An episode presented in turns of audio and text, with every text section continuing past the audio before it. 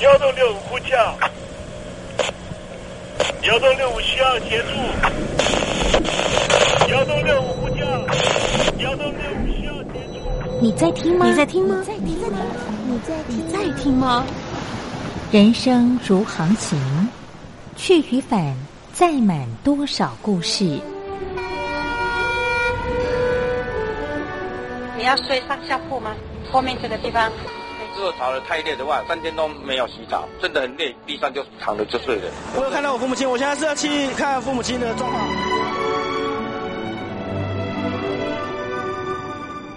聆听故事湾，让每个故事找到属于自己的码头。我到了那儿以后，我们就往妈妈家去。我一到那边，就感觉我妈妈已经她能够活活下来都不容易，我知道。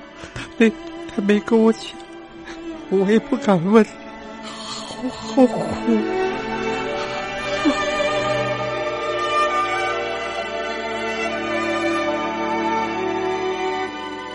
聆听故事湾，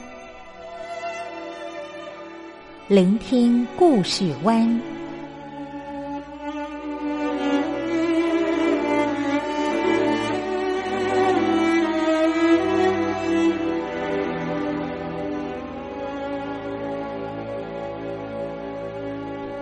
故事总有一个停泊的港湾。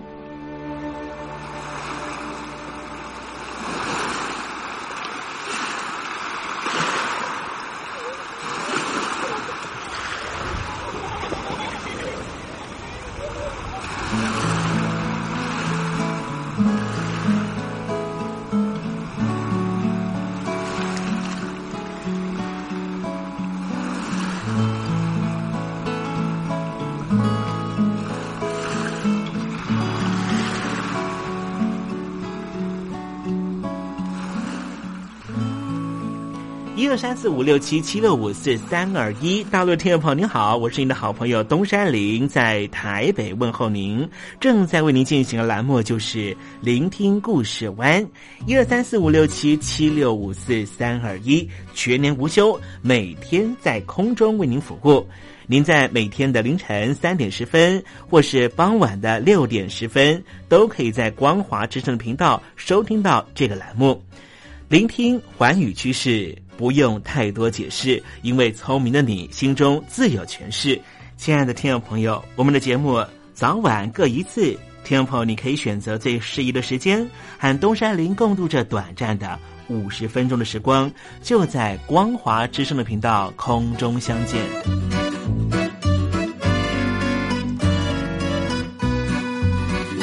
那么，听众朋友，收听、聆听故事湾东山林的节目，到底能够听到什么样的内容呢？尤其啊，我们环宇全世界，焦点放到神州大陆啊，光是整个中国大陆呢，就有将近九千家不同的大大小小的电台了。我们的节目到底有什么不一样的地方呢？嗯，让东山林自吹自擂一下吧啊。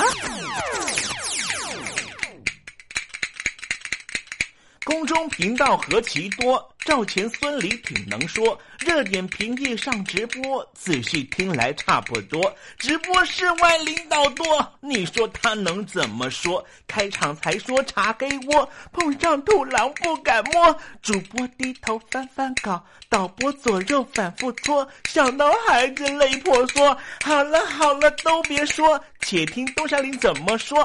东山林不是红太狼，也不是那喜羊羊，亲亲海上一叶舟，才能自在自在说。客官呐、你拉把椅子随便坐，袒胸露背床上卧，怎么自在怎么做，就当这是自己家，自己家。睁大眼睛，show time！Hello，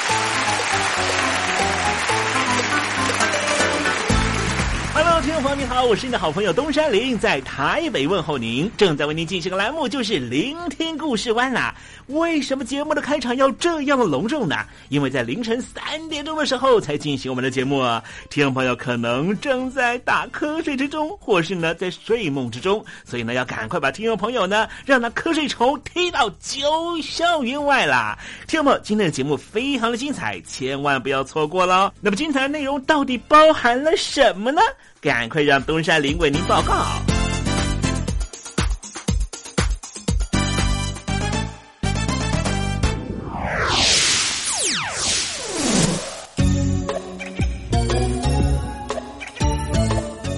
星期一，星期一，猴子穿新衣。俄罗斯的联邦车臣共和国的总统啊，小卡迪罗夫日前呢，在社交媒体上面刊登了一张自己在武器库双手持枪的照片呐，得意洋洋的对着美国的国务卿庞佩奥隔空叫阵呐。这件事情呢，是源自于今年的夏天啊，美国国务院呢说，美国掌握到大量的可靠证据，指控啊这一位车臣的土皇帝在近十几年实施了酷刑和法外处决，严重侵犯人权的行为啊，因此呢，要依据二零二零年财政年度的国务院外国运作及相关设施的拨款法案。对这名土皇帝实施制裁，禁止他和他的家人入境到美国。我们并不知道呢，后来发生了在法国有一名老师啊啊被这个斩首的事件，是不是呢？这个土皇帝所为？但是呢，凶手啊，还有这个集团呢，似乎都是直指着车臣这方面。车臣到底呢，跟这个欧美国家，甚至包含了跟莫斯科之间有什么样的矛盾呢？待会我们在时政你懂的环节里面就跟听众朋友分析。今天在礼拜一的时候，我们还要为您进行另外一个单元，这个单元就是文学星空喽。该我你只留下这句活该，情都被你出卖，我的伤害值得万众期待。海峡两岸的朋友，你好，我是刘允乐。不论你在哪里，不论你正在做什么，都要允许自己快乐哦。我的伤害值得万众期待。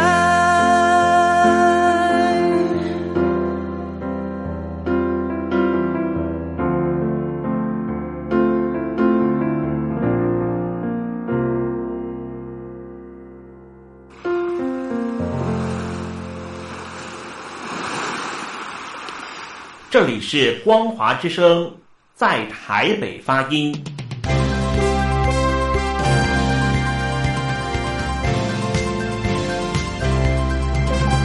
现在，请习近平同志讲话。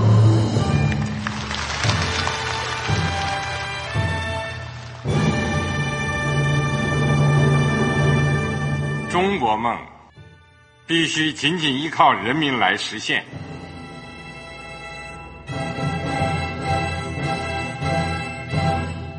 好国民得关心家事、国事、天下事。呃，谢谢发言人。我们注意到，现在那个外面有很多关于前中央政治局委员周永康的一些消息和报道。我不知道发言人对这个事情有没有什么可以呃透露、可以披露的。国家对于公事啊，不是什么东西都要公示的。我只能回答成这样了，你懂的。作为天津市来说，每年要偿还的这个公路建设的贷款量有多大？哎，这个郝国民这个偿还的得回避时政敏感议题。因为他这个这个事儿，我就不好再说太细。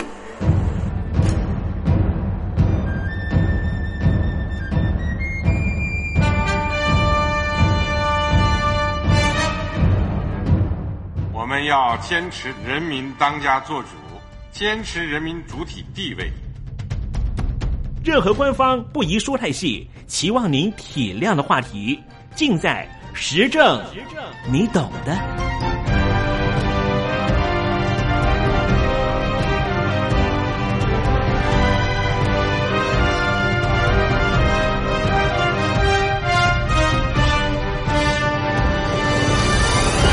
我只能回答这样了，你懂的。那些官方无法为您说太细的事情，就让东山林为您详细的说明白。天婆早上好，晚上好，正在为您进行的栏目就是聆听故事湾。此刻为您进行的环节就是时政，你懂的，一同关心焦点话题。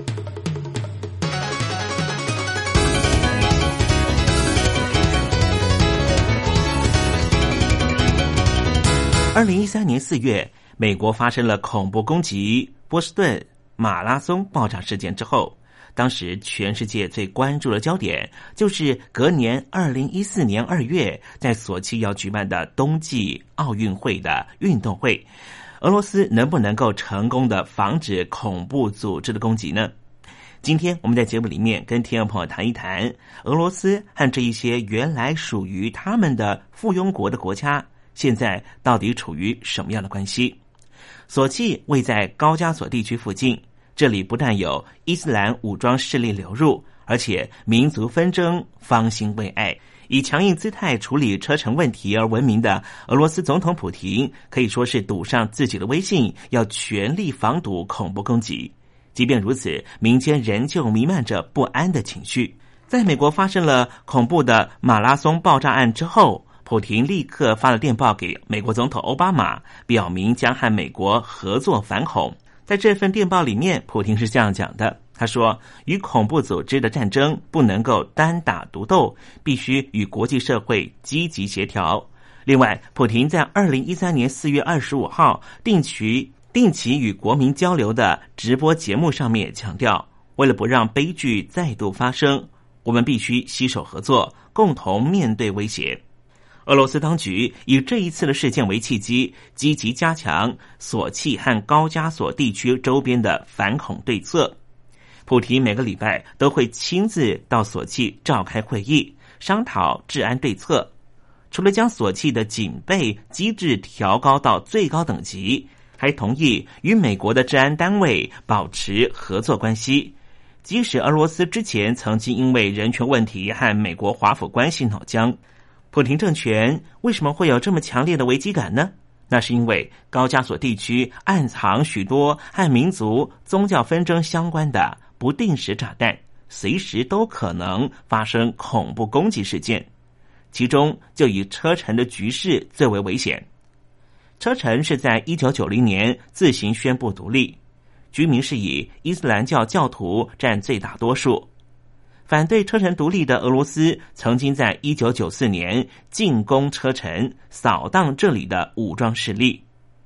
一九九六年，双方达成了停战协议，但是据说光在山区的游击战就造成了上万人死亡。一九九九年，莫斯科发生了连续公寓爆炸事件，造成三百人死亡。之后。当时担任总理的普廷认定这就是车臣独立派的罪行，再度进攻车臣。隔年两千年，俄罗斯的军队压制车臣首都格罗兹尼，并且乘机以对抗武装势力为由，成立了亲俄罗斯派的政府。在漫长的战斗过程中，独立派中的伊斯兰教基本教义派势力逐渐抬头。这个组织曾经在两千年初期。攻占了莫斯科的剧场，并且引发了地铁爆炸，造成了数百人死亡。当时占领莫斯科剧场的就是所谓的黑寡妇。黑寡妇指的就是车臣伊斯兰教分离主义的女性炸弹自杀攻击者，闻名于二零零二年十月发生在俄罗斯首都莫斯科歌剧院的加持事件。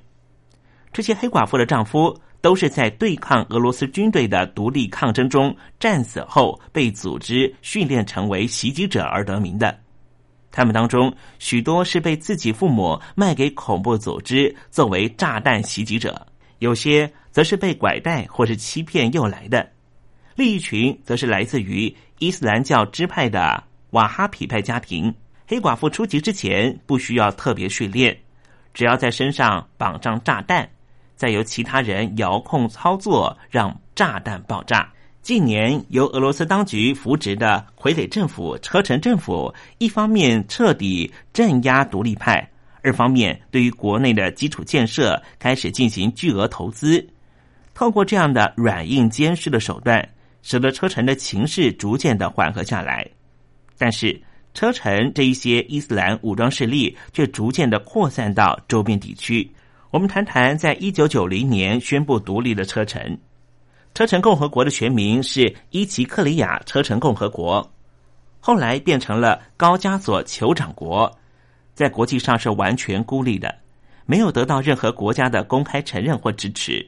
同时，俄罗斯当局也在外交上施压，要求各级政府不要对车臣伊斯兰政府给予接洽或承认。因而，在二零零一年阿富汗战争结束之后，各国都表示。不会直接和车臣共和国接洽联系，但是因为其他国家多采取不干涉政策，实际上在车臣共和国独立之后，来自于俄国以外的压力一直很小，所以国际问题专家普遍把车臣视为是俄罗斯自己的问题，因为国际社会的冷淡。使得他们和阿富汗伊斯兰酋长国同称为阿富汗塔利班政权或是神学式政权，保持非常绵密的关系。虽然塔利班政权早已经垮台，但是因为在中亚地区拥有实质影响力，逼使北京当局和华府联手，二零一五年七月协助阿富汗的中央政权和塔利班西南地方政权和谈，只是。二零一五年八月，塔利班的领导人突然过世，导致于和谈遭受到严重打击。因为塔利班内部出现了分裂危机，要不要追认前任领导人的和谈主张，莫衷一是。刚才说到，车臣共和国得不到国际社会的支持，就和邻近的阿富汗的神学式政权取得了绵密的关系。也使得这些带着恐怖攻击色彩的政权彼此沆瀣一气。比方说，车臣东边的达吉斯坦共和国也逐渐成为了恐怖分子的温床，国际恐怖组织盖达也流入其中。目前得知，波士顿爆炸案的嫌犯之一的查尔纳耶夫就曾经在二零一二年短暂停留在达吉斯坦，并且和激进人士接触。导致于他投身于伊斯兰教的激进主义，担心恐怖行动持续扩大的普廷，在二零一三年一月解除了达吉斯坦首长马戈梅多夫的职务，直接指派俄罗斯下议院在野党统一俄罗斯党的老大阿卜杜拉吉波夫接任。这算是俄罗斯在冬季奥运会举行之前就体制面进行的补救措施。但是在二零一三年二月，又发生了恐怖分子朝向警察局自爆的恐怖攻击事件。之后，五月二十号，在达吉斯坦首都也发生了一起汽车爆炸案，造成四人死亡、五十人受伤。而和索契接壤的阿布哈兹共和国，也同样因为领土归属问题，分别和俄罗斯和乔治亚处于对立状态。车臣独立派的残党和阿布哈兹的伊斯兰武装势力关系十分密切，甚至传闻已经被盖达派的恐怖分子渗透。二零一二年五月，俄罗斯当局发布消息，已经将伊斯兰武装势力藏匿在阿布哈斯境内的大量武器没收了。普廷借着对车臣独立派展开强硬手段而获得高人气。终于让自己攀上了权力高峰，而这一次高加索地区问题的应对成败，关系到他得来不易的政权正统性，所以普廷对于反恐行动可以说是绷紧神经应对，这样的局势恐怕还要持续一段很长的时间。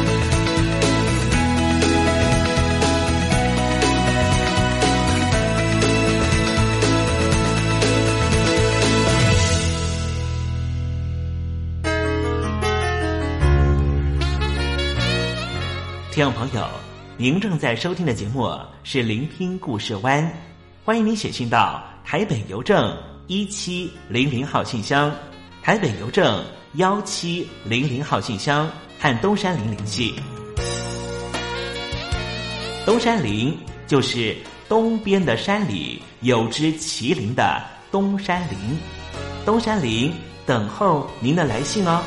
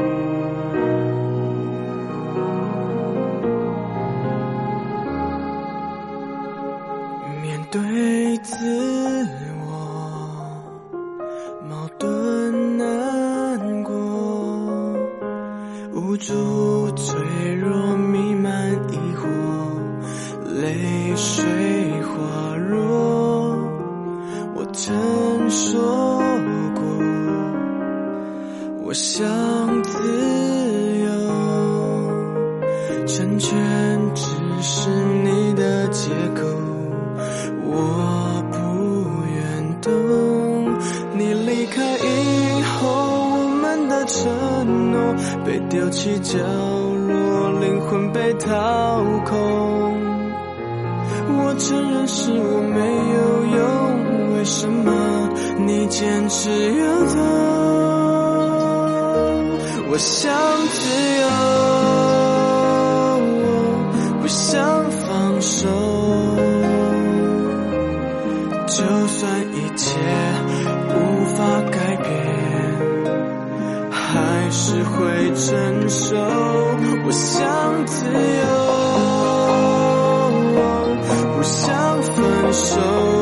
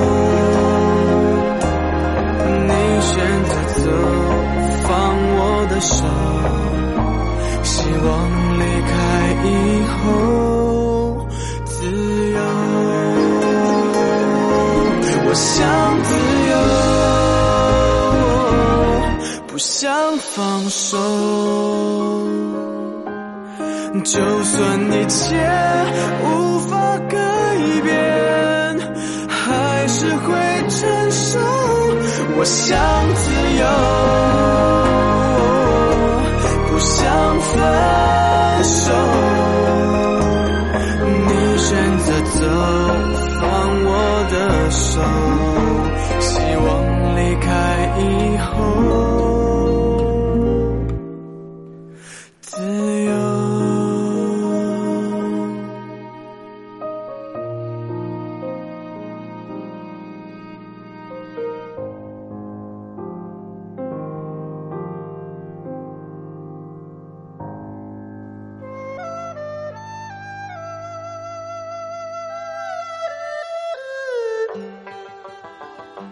这是两岸中国人都喜欢的一首歌。小城故事多，充满喜和乐。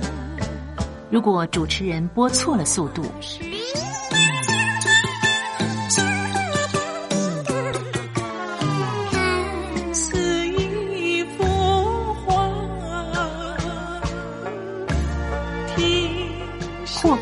或慢的走调歌曲，都不是听众喜欢的。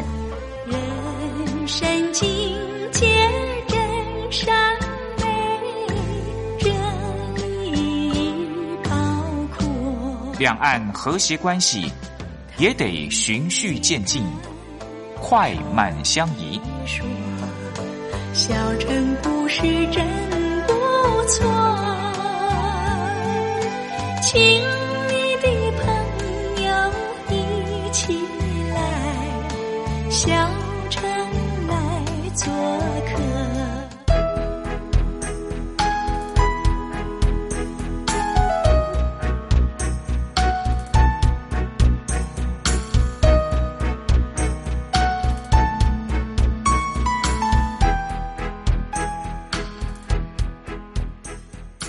活中少不了知性的真，生活中少不了理性的善。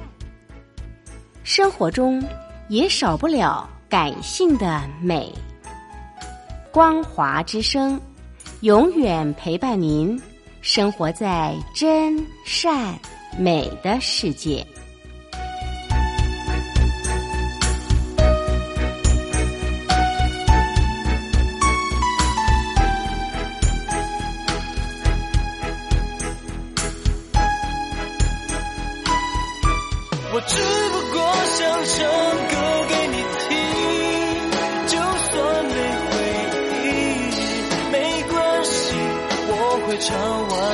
最后一句。我的名字叫做。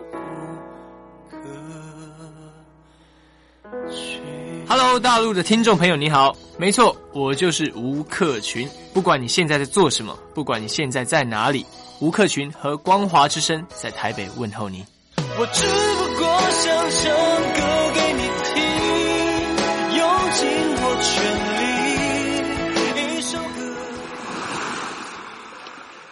这里是光华之声。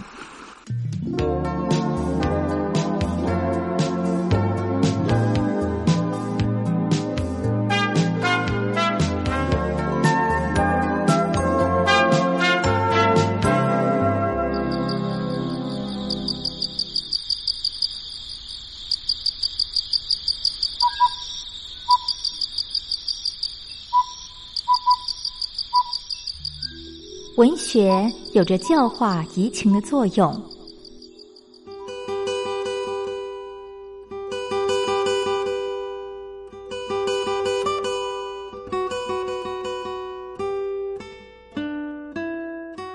它开辟了你我的视野，转变我们的气质，陪伴我们度过生命中的每一段起伏跌宕。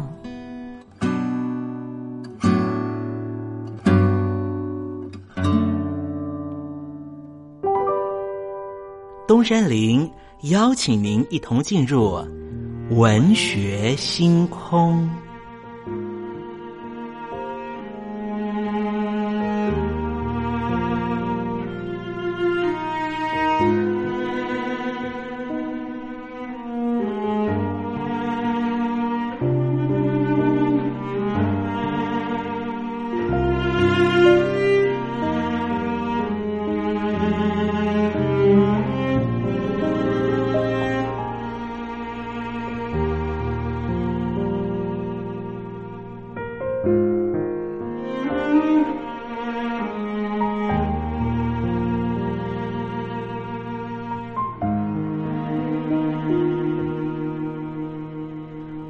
学星空，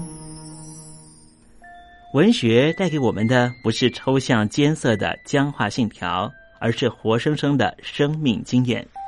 听众朋友您好，我是东山林，跟着我一起推开作家的人生画卷，试着找出属于我们自己的人生启示吧。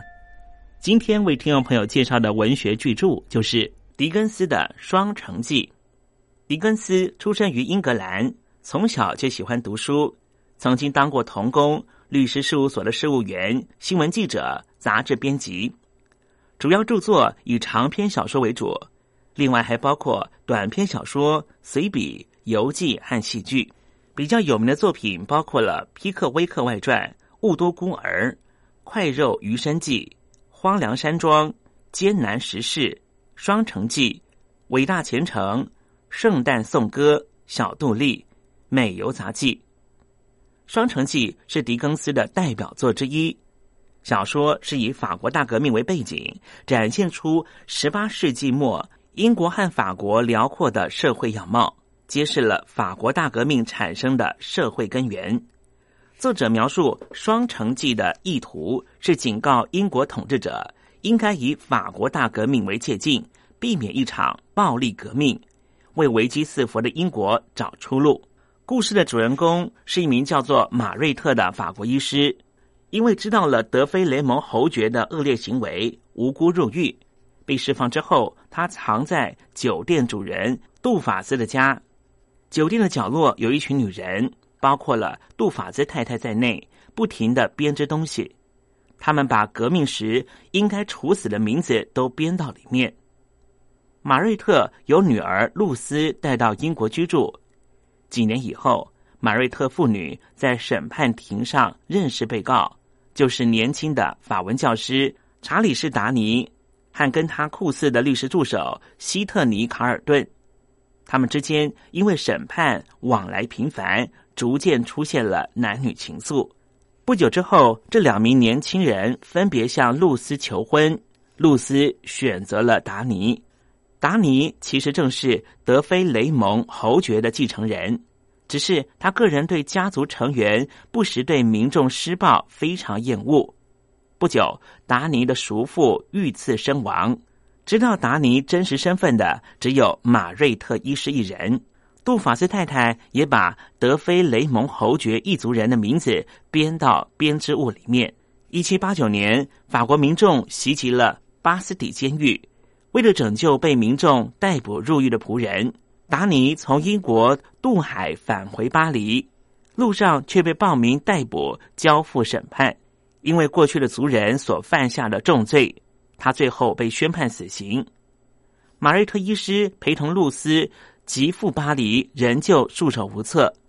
这时，希特尼卡尔顿为他所爱的人潜入达尼的牢里时，帮助达尼脱狱，自己做了他的替身。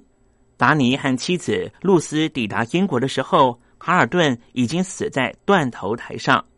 临终之前，他觉得能够为所爱的人而死，感到无比的幸福。《双城记》揭示了作者的人道主义思想。以侯爵为典型，代表踏伐贵族阶级在政治上的武力威胁、道德败坏、生活上的骄奢淫逸以及凶残暴虐。此外，作者也反对一切以暴力来解决。他认为暴力是毁灭的行为，容易导致混乱、恐怖的情况。这种行为固然惩罚了恶人，同时也伤害了无辜的好人。因此，故事中的杜法兹太太被描写成杀人不眨眼的狂徒，或是嗜血女魔，不再是一名可敬的革命分子。小说里歌颂的正面人物是卡尔顿，他是作者人道主义理想的化身，为了自己心爱的人的幸福，甘愿自我牺牲。《双城记》的情节曲折生动、紧张而富戏剧性。构思非常精巧，结构非常缜密，故事取材范围扩大，夹叙夹议之间也运用舒淇的插笔，在风格上以肃穆深沉代表早期的幽默诙谐，流露出抑郁感伤的情调。读起这本书的时候，你一定会非常难忘。好了，听众朋友，今天的文学星空为你点亮的文学作品就是狄更斯的。双城记，希望听众朋友能够拨冗阅读。当我们真实的进入这本书的情境，透过反省思索，一定可以获得踏实的心得。文学星空，我们下回见。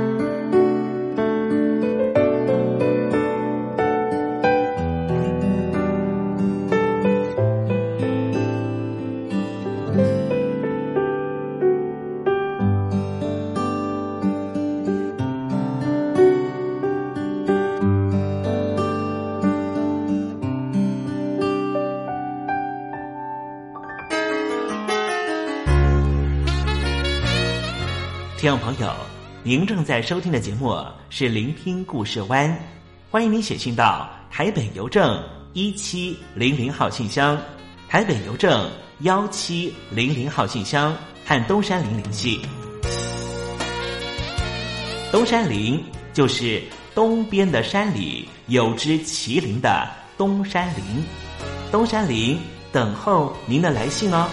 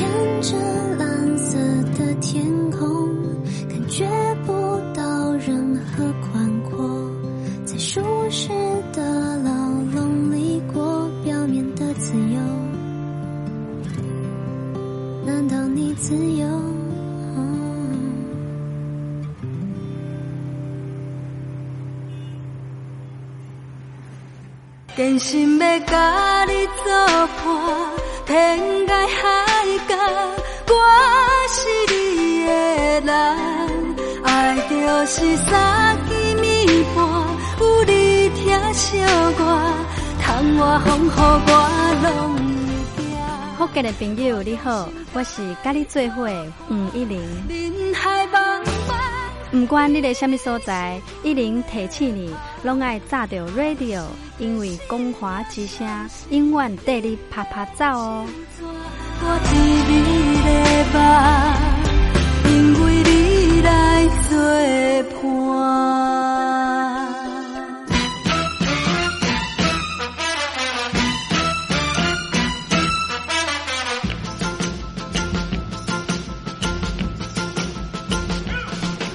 觉得生活无聊吗？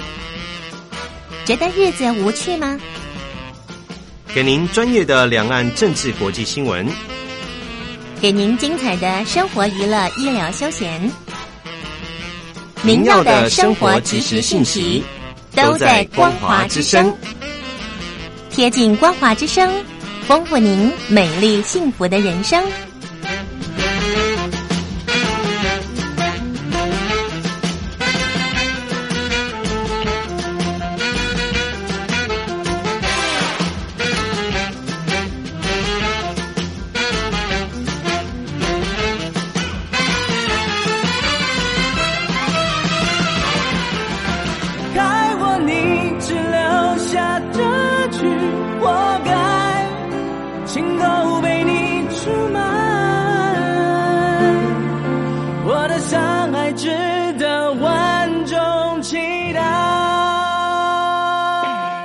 海峡两岸的朋友，您好，我是刘允乐。不论你在哪里，不论你正在做什么，都要允许自己快乐哦。我的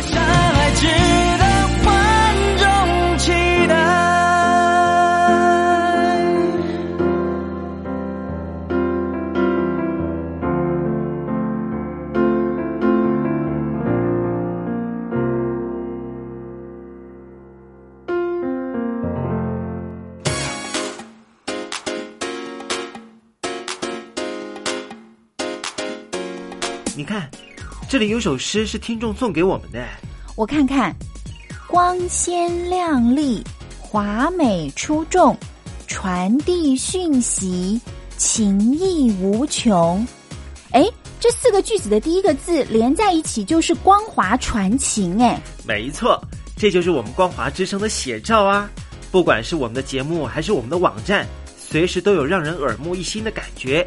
收听我们光华之声的节目，能够让你掌握世界的脉动，走在人群之中，能够有自信的啪啪揍啦！啊，这是一定要的啦！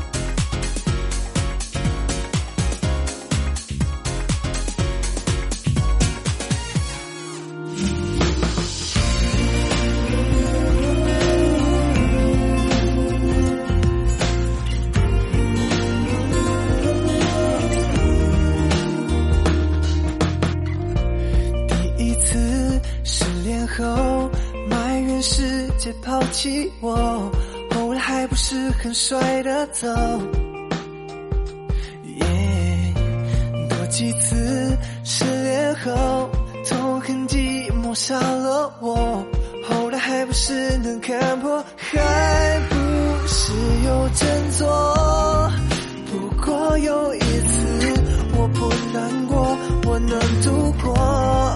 没有你谁不能活？失恋是生命的常态给我些时间我就能站起来。你不要的真心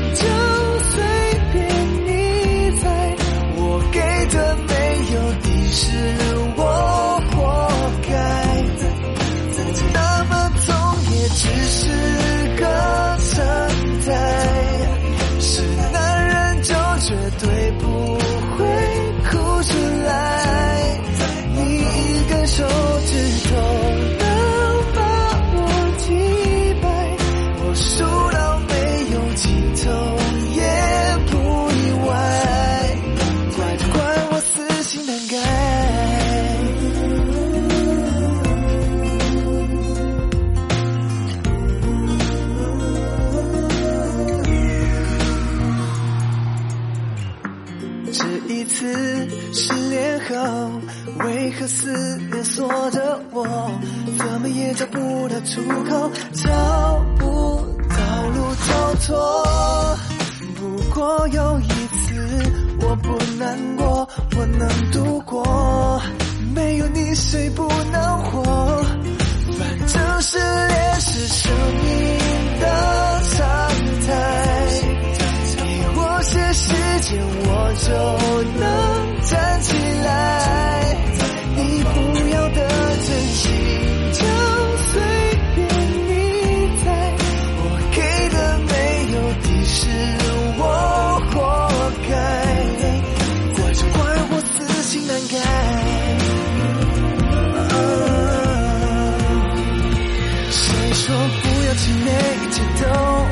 是最好的安排？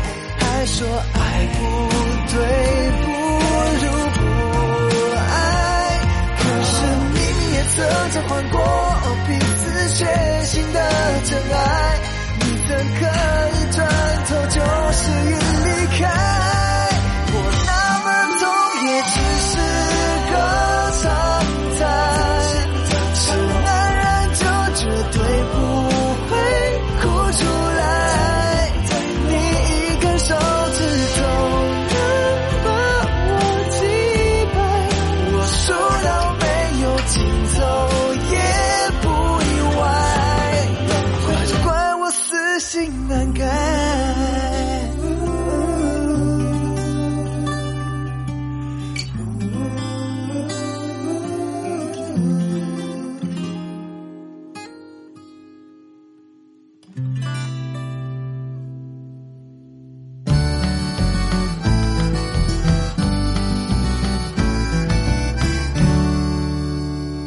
有心还惜别，替人垂泪到天明。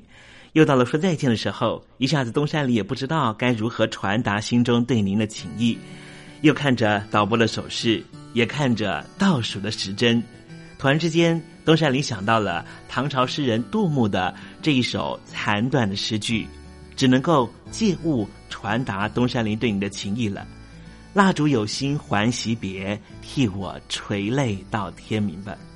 听众朋友，明天我们同一时间继续在空中见面。